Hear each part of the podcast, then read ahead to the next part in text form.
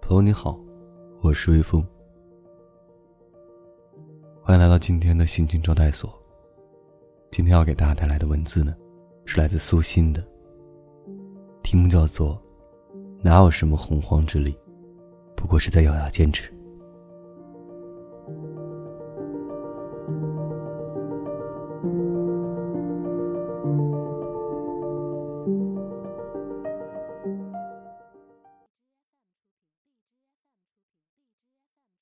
今年春天，我采访本地一位知名的企业家，上万人的企业，经营的风生水起。老总非常平和，脸上带着淡淡的笑，是那种被命运磨砺过的柔软。我紧张的心情平缓了许多，拿出采访提纲，开始和他聊起来。我问：“您的企业做这么大？”是不是一直都很顺利啊？那位企业家苦笑：“做企业就像坐过山车，忽上忽下，怎么会一帆风顺？你还记得零八年那次金融危机吗？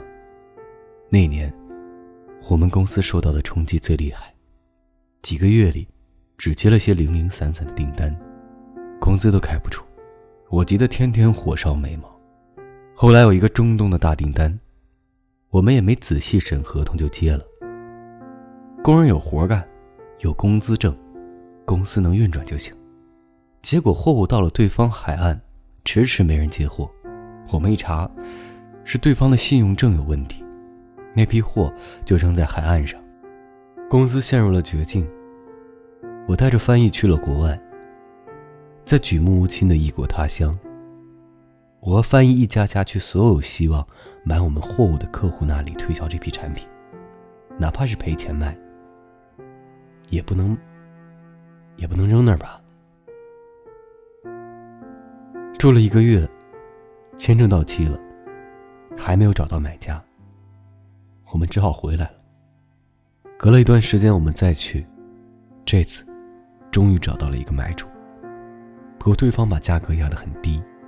成本价的一半多一点，没办法，再不卖，损失更大。货物在海岸上，还要收仓储费，一咬牙，把合同签了。对方打款提货，在回来的机场，我抬头仰望天空，泪流满面。我不知道公司的命运会怎样。说到这儿，那位企业家闭上眼。我知道他是在平复往事带来的激动情绪。过了一会儿，他睁开眼说：“好了，过去了，都过去了。那些最难的时刻已经过去了。”告别那位企业家，我在路上边走边想：除了通过黑夜的道路，无以到达光明。二零零八年我在干嘛呢？那年，我刚刚换了一个部门。对新工作还很吃力，但我根本没有不紧不慢的实习期。因为我是公司的老人，换部门是为了培养我的综合能力、专业知识，新软件、新制度、新方案、新流程，全部都要重新学习。别人一天工作八小时，我一天工作十几个小时。中午下班后，我就把饭买回办公室，一边对着电脑一边吃。下午下班后，总是最后一个走出办公楼。考核制度就像一只身后的老虎，如果新岗位的业绩比之前差，我就会被降职降薪。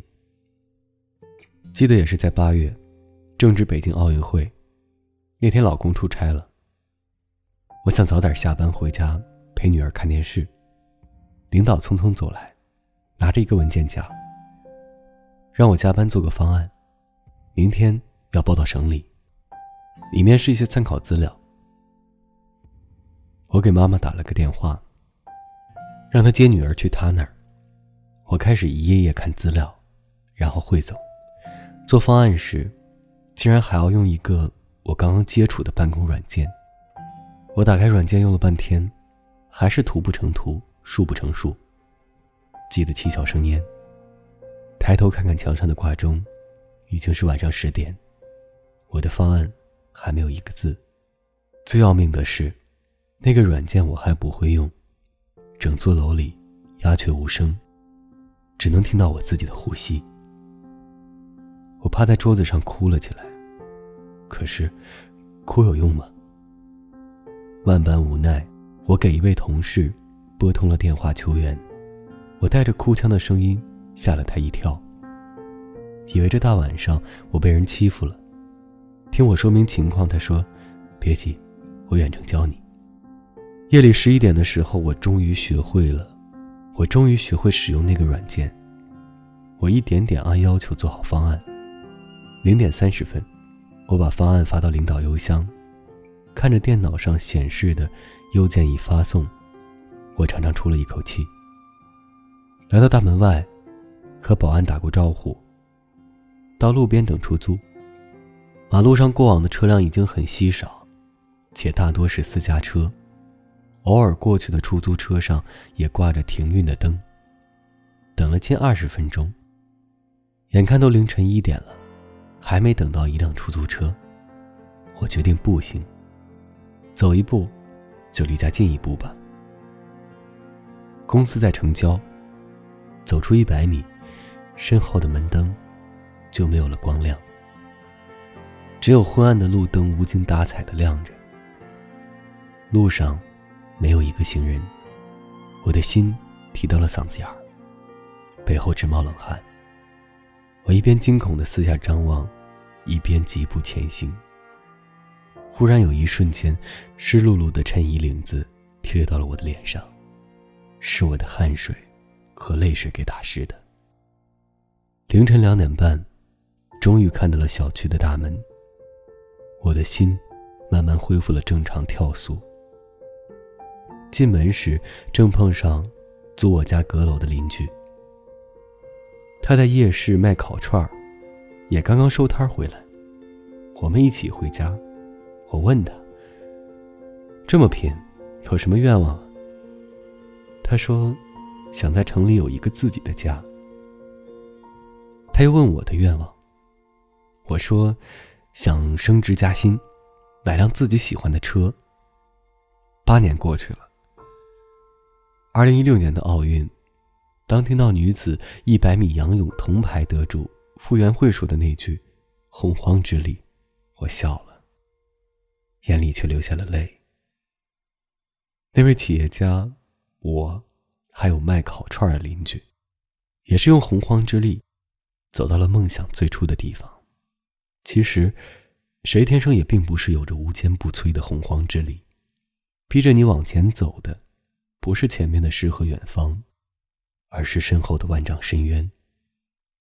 泰戈尔说：“除了通过黑夜的道路，无以到达光明。”是的，当与命运狭路相逢，路很长。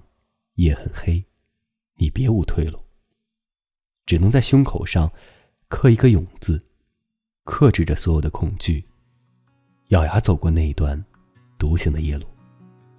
走着走着，天就亮了。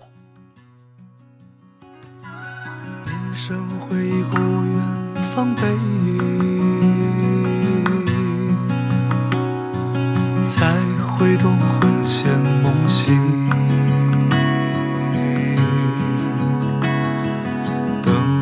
我已远去归零，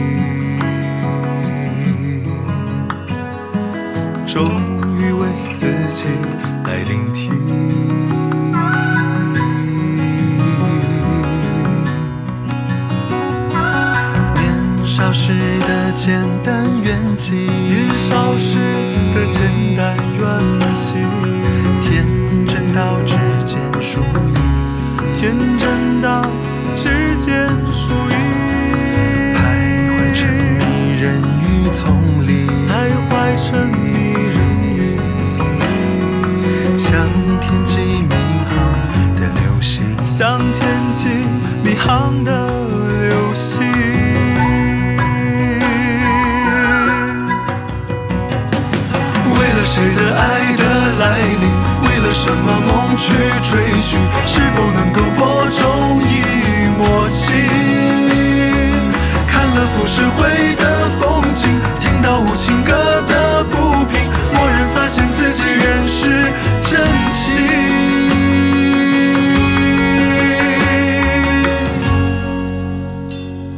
是什么痛失你惊喜？